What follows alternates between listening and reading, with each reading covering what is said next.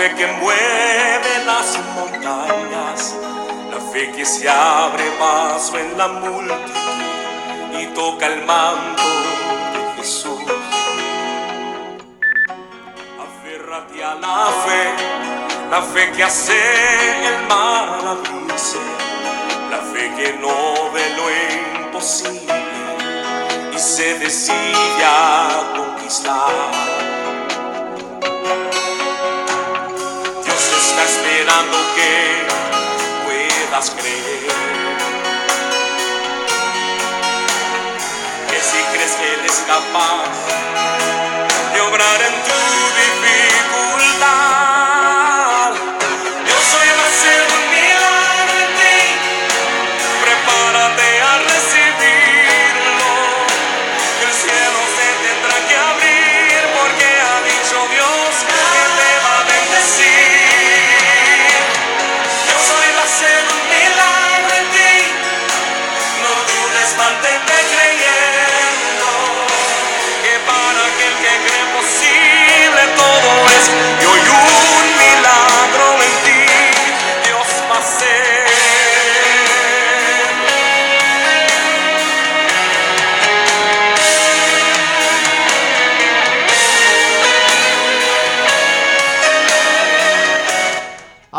a la fe, Dios va a hacer un milagro en ti, para todo el que cree, todo es posible.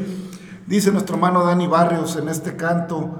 Bienvenida, bienvenido, eh, amigo, amigo, hermano. Gracias a Dios por su misericordia, por su amor. En el nombre glorioso de Jesucristo le damos la gloria y la honra al Señor. Pues estamos contentos porque Dios es bueno por esta oportunidad maravillosa que nos da. Eh, bueno, pues eh, hemos, hemos eh, pues ya pasado las celebraciones de Semana Mayor y, estamos ya, pues el tiempo se va muy rápido y la gente celebra y va aquí y va allá, los templos se llenan. recordando ese sacrificio precioso de nuestro Señor Jesucristo y está bien porque Él es bueno y fue hasta la muerte y muerte de cruz para darnos vida y vida en abundancia. Pero el Señor eh, quiere que vayamos más allá de una celebración, quiere que vayamos más allá de eh, una celebración del Domingo de Ramos o de el culto de resurrección o de todas esas cosas. El Señor quiere que vivamos una fe verdadera, una fe real y ahí es donde las cosas suelen complicarse, mi amigo, porque, bueno, pues eh, el Señor tiene misericordia y, nos da la oportunidad de, de estar delante de Él, pero nosotros necesitamos, hermanos, superar las historias, porque el ser humano a veces vive de historias religiosas, vive de historias que le contaron, que sucedió, y, solamente remembramos y contamos historia, pero la fe se vuelve nada más como una cuestión de que sí creo, pero, eh, pero hago como yo quiero y vivo como yo quiero. Y hermanos, creer en Jesucristo, al menos creer en el Dios de Israel, creer en el Dios de la Biblia, creer en el, en el Dios Todopoderoso, va más allá mm, de una simple confesión. Porque Natanael, eh, cuando el Señor le dijo, te vi cuando estabas debajo de la higuera, se maravilló y se sorprendió y el Señor le dijo, te ha sorprendido porque te dije que te había debajo de la higuera. Mayores cosas que estas mirarás. O sea, hermanos, tenemos que ir siempre más allá. El sacrificio de nuestro Señor Jesucristo fue terrible, fue algo realmente inimaginable. Yo, la verdad, por más que lo cuenten, cuando lo leo en la palabra de Dios, cuando voy a la narrativa de los evangelios, hermano, yo no sé cómo resistió a tanto tiempo, no sé cómo pudo llegar a estar hasta el madero. una muerte de maldito, una muerte inmerecida para, eh, una manera terrible de, llevar a un ser humano a pagar por sus pecados eh, o por sus culpas, hablando exclusivamente de, de la situación de, de los que realmente tenían un delito. Pero él, hermanos, pues sabemos lo que dice la palabra de Dios, lo que dice, herido fue por nuestras rebeliones y por su llaga somos nosotros curados. Él es el rey de reyes, Él es el Señor de señores. Y hay que pasar de las historias, hermano, a, a una vida real en Cristo. Hay que pasar de las historias eh, que nos cuentan, que nos contaron, lo, lo que dicen acá, lo que dicen allá. Hay que pasar, hermano, de las historias a la realidad. Entonces, en ese sentido, hermanos, tenemos que dejar lo religioso atrás y pasar a una vida espiritual genuina donde nuestra alma realmente busque la presencia del Señor, donde nuestra alma realmente busque eh, entrar en la presencia de Dios con acción de gracias por sus atrios, con alabanzas, entrar en la palabra del Señor, dejar, hermanos, eh, las cuestiones eh, históricas, las cuestiones simple y sencillamente religiosas, para pasar a la experiencia real de la palabra, real de una experiencia con Cristo, para pasar al encuentro genuino, donde es Dios el que dice cómo, no yo, donde es Dios el que establece las cosas como se las estableció el pueblo de Israel, donde es Dios el que viene a rescatar del hoyo mi vida para darme vida y vida en abundancia, donde es Él el que dice yo vengo para que tengas vida y vida en abundancia, en mí tendréis paz, pero en el mundo tendréis aflicción, donde Él es el que dice, yo soy el camino, yo soy la verdad y yo soy la vida, hermano Navarro, paz de Cristo. Amén, hermano. Así es, es que somos muy, a veces muy emotivos, así a emocionarnos y luego ya, ya pasó, pues ya pasó.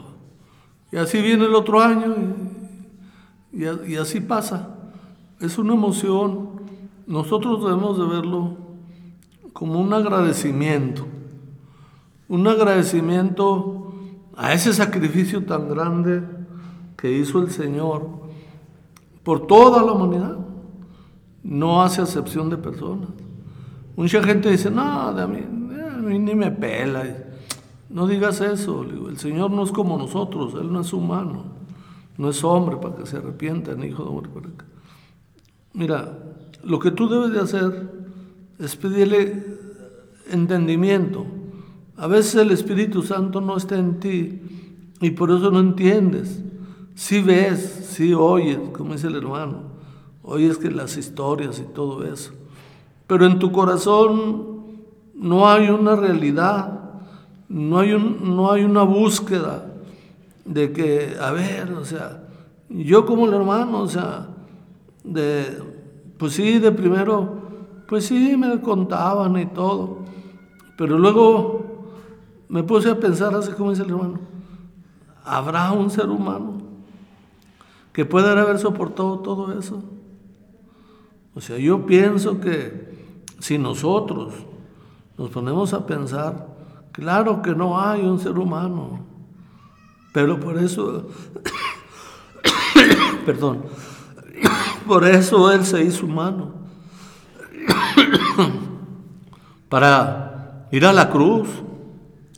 Humanamente no, no podía aguantar un ser humano. Pero Él lo hizo por amor, por amor a su nombre, se, se humanó. Y bendito Dios que por esa opción del Señor, esa, oiga, pues, ¿quién da todo por un pecador? Él dio todo. Todo por un pecador. Y a veces que dice uno, no, pero ¿a poco sí fue cierto? Le digo, pues, pues es lo que te digo, que necesitas pedirle a Dios que con su Espíritu Santo puedas discernir.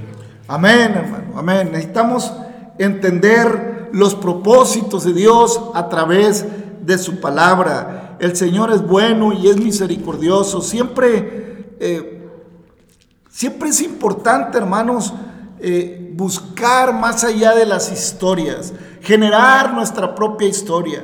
Y ahorita vamos a, entrar un poquito más en ese tema. En el Evangelio según San Marcos, eh, en el capítulo 7 dice la palabra de Dios. Después que hubo terminado todas sus palabras al pueblo que le oía, entró a Capernaum. Y el siervo de un centurión, a quien éste quería mucho, estaba enfermo y a punto de morir. Cuando el centurión oyó hablar de Jesús, le envió unos ancianos de los judíos rogándole que viniese y sanase a su siervo. Y ellos vinieron a Jesús y le rogaron con solicitud diciendo, es digno de que le concedas esto, porque ama a nuestra nación y nos, edificó, nos edificó una sinagoga. Jesús fue con ellos, pero cuando ya no estaban lejos de la casa, el centurión envió a él a uno de sus amigos diciéndole, Señor, no te molestes, pues no soy digno de que entres bajo mi techo, por lo que ni aún me tuve por digno de venir a ti, pero di la palabra y mi siervo será sano, porque también yo soy hombre puesto bajo autoridad y tengo soldados bajo mis órdenes, y digo a este ve y va, y al otro ven y viene, y a mi siervo hace esto y lo hace. Al oír esto Jesús se maravilló de él y volviéndose dijo a la gente que le seguía, que le seguía os digo que ni aún en Israel he hallado tanta fe. Y al regresar a la casa de los al regresar a casa los que habían sido enviados hallaron sano al siervo que había estado enfermo. Hermanos, qué maravilla. Un hombre ajeno a a la religiosidad de Israel en cierta manera, pero convencido del que Dios, de que el Dios de Israel es el Dios todopoderoso.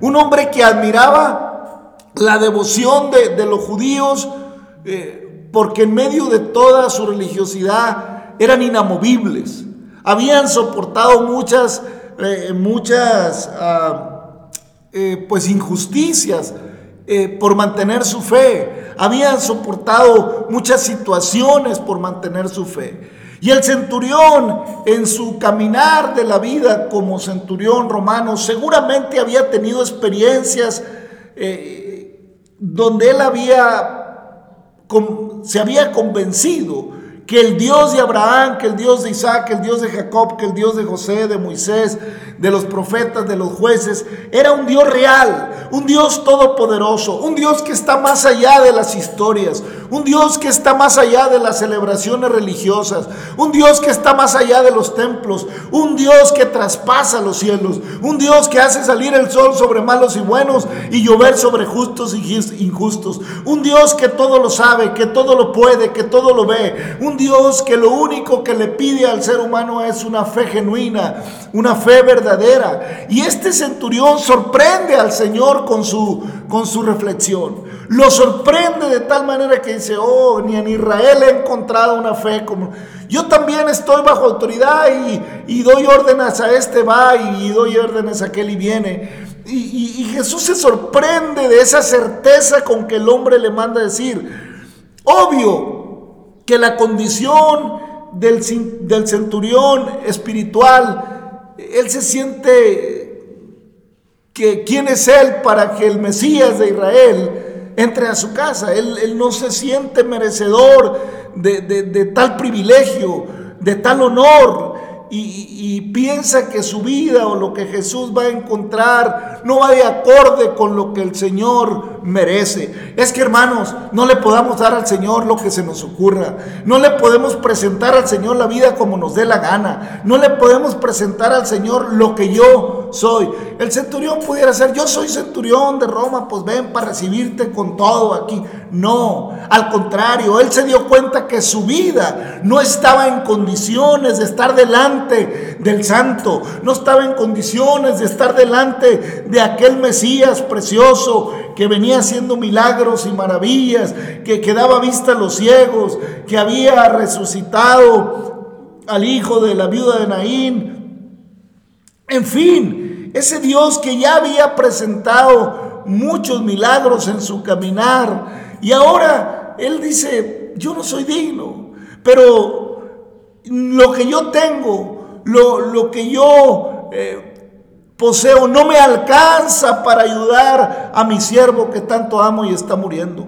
No me es suficiente, pero yo sé que tú eres el Dios de la verdad. Yo sé que tú eres el enviado del, del Dios de Israel. Yo sé que si tú dices la palabra, mi siervo será sano. Y cuando regresaron los enviados lo hallaron completamente sano. Hermanos, eh, no nos conformemos a, a invitar a Dios a nuestra vida nomás para cumplir con la religión, no más para cumplir con una fe ah, temporal. No, no, no, no nos conformemos a, a, una fe temporal en la que pensemos que porque pues ya celebré el domingo de Ramos, celebré el domingo de resurrección y ya me, me, me presenté en el templo, me contricté ahí eh, eh, oyendo las historias ya es suficiente, hermano. Ahora esperar que venga Navidad para celebrar el nacimiento del Señor. No, hermanos. El Señor no, no se conforma a que nosotros tengamos memoria de, de las historias. El Señor busca que nosotros tengamos una fe real, una fe genuina, una fe verdadera. El Señor busca que nosotros despertemos y le busquemos tal y como Él eh, quiere que le adoremos. Él busca en nosotros un corazón dispuesto, un corazón sincero, un corazón que le pueda declarar, haz en mí lo que es agradable delante de ti. Un corazón que no se conforme a vivir de la historia, hermanos. Es importante vivir una realidad. Y mire, le cito eh, jueces capítulo 6, leímos la historia de Gedeón, un, un varón que estaba cuidando el trigo, que no se lo robaran los madianitas, y le aparece el ángel de Jehová y le dice que él los derrotará. Y Gedeón solo había oído historias, vivía una historia de religión, él, oía la historia de sus padres, aunque, aunque la comunidad y, su padre ahí tenían una imagen de acera en, el patio grande o en, ahí en el centro de la aldea, tenían la imagen de acera y tenían la... Eh, monumento a Baal y adoraban a nuestros dioses, pero también contaban las historias de, lo que había hecho Jehová con Israel, cómo había llegado Jacob a Egipto, cómo los había prosperado en tiempos de José, luego cómo pasaron 400 eh, años y se volvieron esclavos y luego Dios los saca con mano fuerte por mano de Moisés y los trae 40 años por el desierto y su calzado no se acabó y su vestido no se desgastó y les dio de comer maná del cielo. ¿Cuántas historias en la vida eh, de de este hombre, de este varón Gedeón. Cuántas historias había escuchado, pero su corazón no había experimentado un encuentro real con Dios. Su corazón solo vivía de historias. Hay millones de personas, mi amigo, millones de, de seres humanos que viven de las historias religiosas, pero que nunca permiten que Dios haga con ellos una nueva historia, que nunca permiten que Dios entre a su vida y haga de su vida y su vida escriba una historia propia de convivencia con Dios, una historia propia de relación con Dios, que tú le puedas decir a, a tus hijos, Dios es mi Salvador, a tus amigos, Dios es real, me ha hecho esto, me sacó de aquí, me sacó de allá me sostiene. Lo siento en mi mente, en mi corazón, lo siento en mi ser. Puedo sentir su presencia, puedo alabarle por la mañana y puedo honrarlo por la tarde y puedo sentir su, su calor entrando a mi vida y puedo saber que me va a ayudar a vencer la tentación, que me va a liberar de mi propia concupiscencia, que me va a liberar de todo lo que me es oculto, que me va a dar las fuerzas y la capacidad para vencerme a mí mismo y conforme a lo que Él establece y ser de su agrado y poderle adorar y deshacerme de las historias de ídolos y de religiones que no me ayudan. Tengo que vivir una historia real. A Gedeón se le hacía, ah Señor, sí, eh, me han contado muchas historias, pero mira cómo estamos, nos tienen azorados los madianitas, nos roban lo que sembramos. ¿Dónde está Jehová? Tú vas a derrotar a Jehová. Y él y Gedeón dice, ah, bueno, yo sé que, que si tú eres el ángel de Jehová, tengo que presentarte una ofrenda. Espérame aquí. déjame traerte una ofrenda y va y trae el cabrito y, el caldo y el ángel le dice, vacía el caldo en la leña y la carne y el ángel hace subir fuego del cielo y Gedeón entendió que, el, que Jehová estaba con él. Aún así, había oído tantas historias y había vivido tan poquito su fe que todavía le costó trabajo creer y pidió todavía dos pruebas tremendas más en cuanto lo, platicamos. Ya en el capítulo 7, hermanos, del libro de jueces dice la palabra, levantándose pues de mañana Jerobaal, el cual es Gedeón, y todo el pueblo que estaba en el campamento junto a la fuente de Arod, y tenía el campamento de los madianitas al norte, perdón, al norte más allá del collado de Moré, en el valle. Y Jehová dijo a Gedeón, el pueblo que está contigo es mucho para que yo entregue a los madianitas en su mano. No sea que se alabase Israel contra mí, diciendo, mi mano me salvó. Ahora pues, haz pregonar en oídos del pueblo diciendo, quien tema y se estremezca, madrugue y devuélvase desde el monte de Galaad. Y se devolvieron de, de los del pueblo 22 mil y quedaron 10 mil. Oiga, es que Dios es el que hace las cosas. Amén. Es que el Señor le gusta que se reconozca que Él es. Él, no, él no necesita, hermano. Nosotros le necesitamos a Él. Y si Él dice que Él nos va a dar vida y vida en abundancia, necesitamos creerlo. Necesitamos dejar que nuestro corazón se llene de su presencia. Necesitamos volver a sus mandamientos. Amén. Ahora pues haz pregonar a los oídos del pueblo diciendo, quien tema y estremezca, madrugue y devuélvase desde el monte de Galaad. Y se devolvieron del pueblo 22 mil y solo quedaron 10 mil. Fíjese todo el miedo que había. ¿Dónde estaba la fe? Pero ¿qué hubiera pasado? Porque ya la promesa de Dios estaba que les iba a dar la victoria. A que se iban a engrandecer cuando estaban llenos de miedo. Se devolvieron 22 mil y quedaron 10 mil. Jehová dijo a Gedeón, aún es mucho el pueblo Llévalos a las aguas y ahí te, los probaré. Y el que yo te diga, vaya este contigo, irá contigo, mas el de cualquiera que yo te diga, este no va contigo, el tal no irá. Entonces llegó el pueblo a las aguas y Jehová dijo a Gedeón, cualquiera que lamiere las aguas con su lengua como lame el perro, a aquel pondrás aparte. Asimismo, a cualquiera que doblase sobre sus rodillas para beber. Eh, cualquiera que la miere como perro el agua lo pondrás aparte, también al que doblase sus rodillas para beber. Y fue el número de los que lamieron eh, llevando el agua con la mano a su, a su boca 300 hombres. Y todo el resto del pueblo dobló sus rodillas para beber en las aguas. Si eran 10 mil, pues 9 mil 700 doblaron las rodillas. Entonces Jehová dijo a Gedeón, con estos 300 hombres que lamieron el agua, os salvaré y entregaré a los madianitas en las manos y váyase los demás, toda la demás gente, cada uno a su lugar. Y habiendo tomado provisiones para el pueblo y sus trompetas, envió a todos los israelitas, cada uno a su tienda, y retuvo aquellos 300 hombres, y tenía el campamento de Madián bajo, abajo en el valle. Y aconteció que aquella noche Jehová le dijo, levántate y desciende al campamento porque yo lo he entregado en tus manos. Y si tienes temor de descender, baja tú con fura tu criado al campamento y oirás lo que hablan y entonces tus manos se esforzarán y descenderás al campamento. Y él descendió con fura, con fura su criado hasta los puestos avanzados de la gente armada que estaba en el campamento. Y los madianitas y los amalecitas y los hijos de Oriente estaban tendidos en el valle como langostas en multitud, y sus camellos eran innumerables como la arena que está a la ribera del mar en multitud. Cuando llegó Gedeón, he aquí un hombre estaba con contando a su compañero un sueño diciendo, he aquí yo soñé un sueño, veía un pan de cebada que rodaba hasta el campamento de Madián y llegó a la tienda y la golpeó de tal manera que cayó y la trastornó de arriba abajo y la tienda cayó.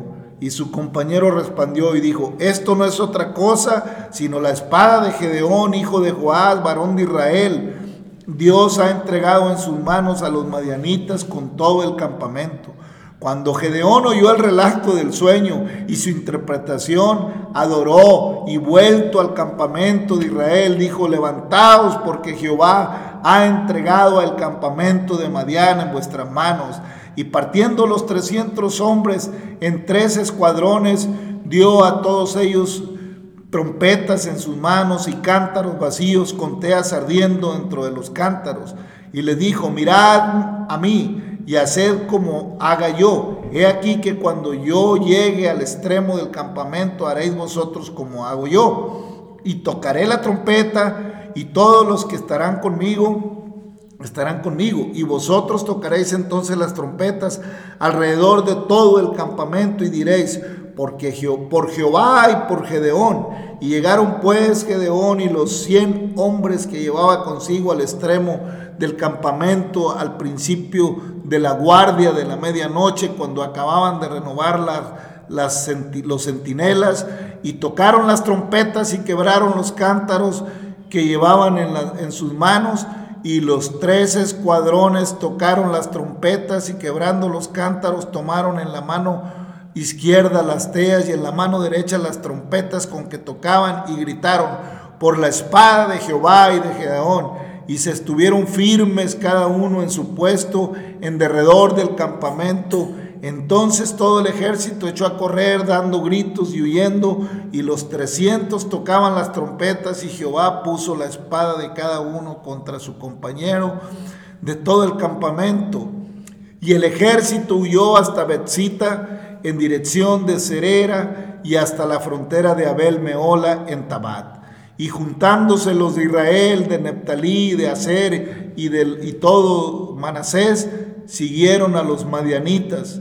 Gedeón también envió mensajeros por todo el monte de Efraín diciendo, descended al encuentro de los madianitas y tomad los vados de Bet-Bara, de Bet-Bara y del Jordán antes que ellos lleguen y juntos todos los hombres de Efraín tomaron los vados de Bet-Bara y del Jordán y tomaron a dos príncipes de los madianitas, Oreb y Seheb, y mataron a Oreb en la peña de Oreb, y a Seheb lo mataron en, el lagar, en el lagar de Seheb. Y, desde, y después que siguieron a los madianitas, trajeron las cabezas de Oreb y de Seheb a Gedeón al otro lado del Jordán. Y ahí termina el capítulo 7 de jueces, hermanos.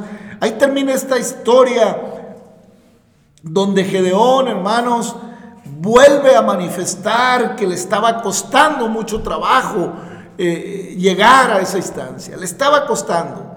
Aún con todo y todo, si tienes miedo, le dijo Jehová, pues entonces ve con tu criado y escucha lo que se dice ahí, en, lo que están diciendo los que están ahí en la orilla.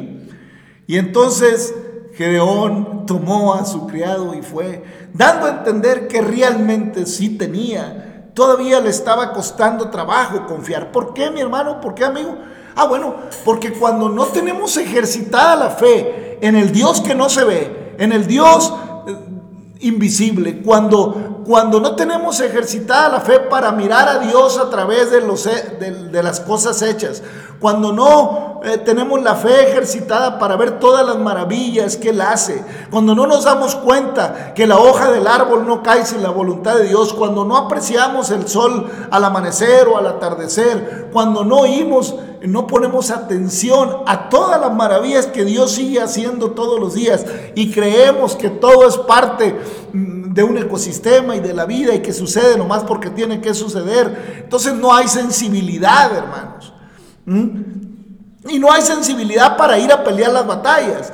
La gente está llena de miedos, hermanos. Pues oiga, nomás de, de, puro miedo se regresaron 22 mil, de puro miedo. Oiga, ¿cuánta gente se levanta todos los días con más miedo que fe? ¿Es fe o es miedo? Ya me cuelgo esto, ya me cuelgo aquello, para que no me pase esto, para que no me pase aquello, que para la envidia, que para los malos, que para esto. Yo le voy a decir una cosa con todo temor en Cristo y con todo respeto. Cuando Jehová de los ejércitos acampa su ángel alrededor de los que le temen, ni las puertas del infierno prevalecen. Nadie puede hacerle frente. Cuando Dios de Israel es su Dios, cuando el Cristo de gloria resucitado y que desciende su Espíritu Santo sobre usted, ninguna arma forjada le puede hacer frente. Nadie puede hacerle frente porque el Señor derrota antes que usted llegue a sus enemigos. Antes que yo llegue, los enemigos son derretados por el poder de Jesucristo, por la fe, por la oración, por el ayuno, por la rodilla doblada, por, por la alabanza, por la gloria a Dios, como decía el canto. Dios tiene un milagro, pero hay que tener una fe genuina. Ay, Dios quiere hacer un milagro en ti. Siempre Dios quiere hacer un milagro. A Gedeón le costó trabajo superar las historias. Hay que superar las historias.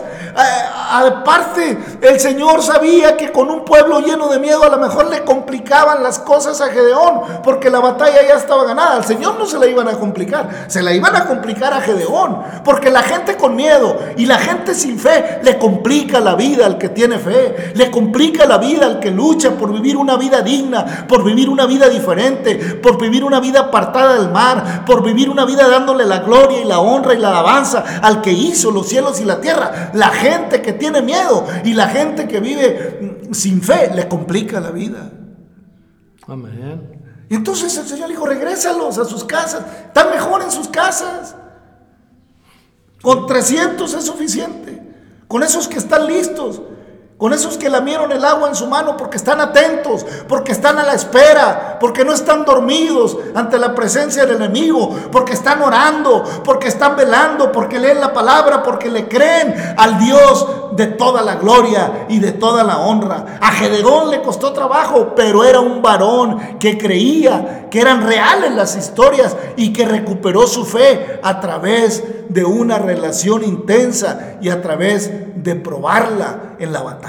La fe se tiene que probar en la batalla, se tiene que pasar por el fuego, porque Dios prepara la victoria, pero hay que ir a tomarla en el nombre de Jesucristo, hermano Navarro. Amén, hermano. Sí, pues todo lo dejó a, pedir de boca, o sea, le dice cómo haga las cosas.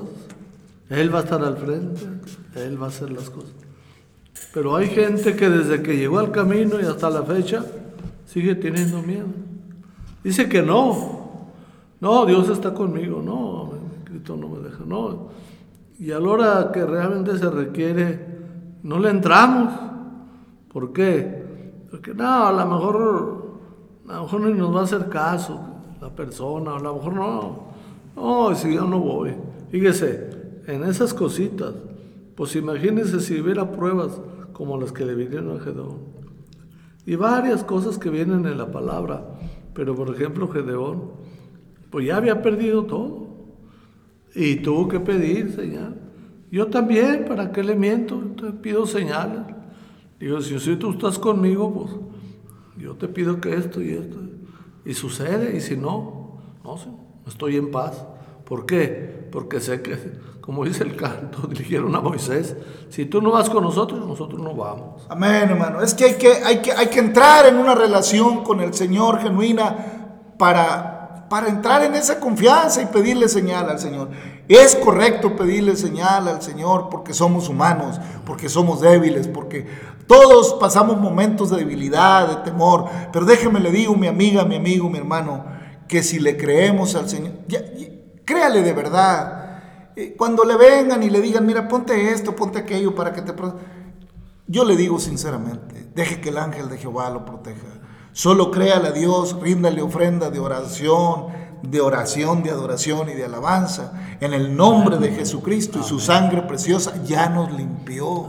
Ya solo resta creer y andar en obediencia para que Él haga en nosotros lo que es agradable delante de Él. Deseamos que Dios le abrace, que Dios le bendiga, que Dios le cubra, que Dios bendiga su vida y que la resurrección de Jesucristo se vuelva una realidad de vida para usted. Padre, te damos gracias, en el nombre de Jesucristo, por tu misericordia, por tu amor, por lo que haces, lo que, has hecho, lo que harás, por todas tus bondades, en el nombre glorioso de Jesucristo, Padre eterno. Gracias, Señor. Tú eres santo, tú eres bueno, tu misericordia nueva cada mañana. Grande y maravillosas son tus obras, justos, verdaderos son tus caminos. Bendice a nuestras amigas, amigos, hermanos. Derrama bendición. Ayúdanos, Señor, a forjar nuestra historia en una relación genuina con tu Espíritu Santo. Ayúdanos a forjar nuestra propia historia y a creer, Señor, que tú aderezas mesas delante de nosotros y unge nuestra cabeza con aceite en el nombre de Jesucristo. Familia, amigo, deseamos que Dios le abrace, que Dios le bendiga, que Dios le dé la victoria en sus batallas, pero hay que creerle, hay que derribar a los vales, hay que derribar a la imagen de acera, hay que derribar todo lo que estorba para que nuestra adoración sea directa al Señor y genuina, y hay que ir y enfrentar al enemigo sabiendo que el Señor ya lo derrotó en el nombre de Jesucristo. Dios le bendiga, Dios le abrace, gracias, ya hasta mañana.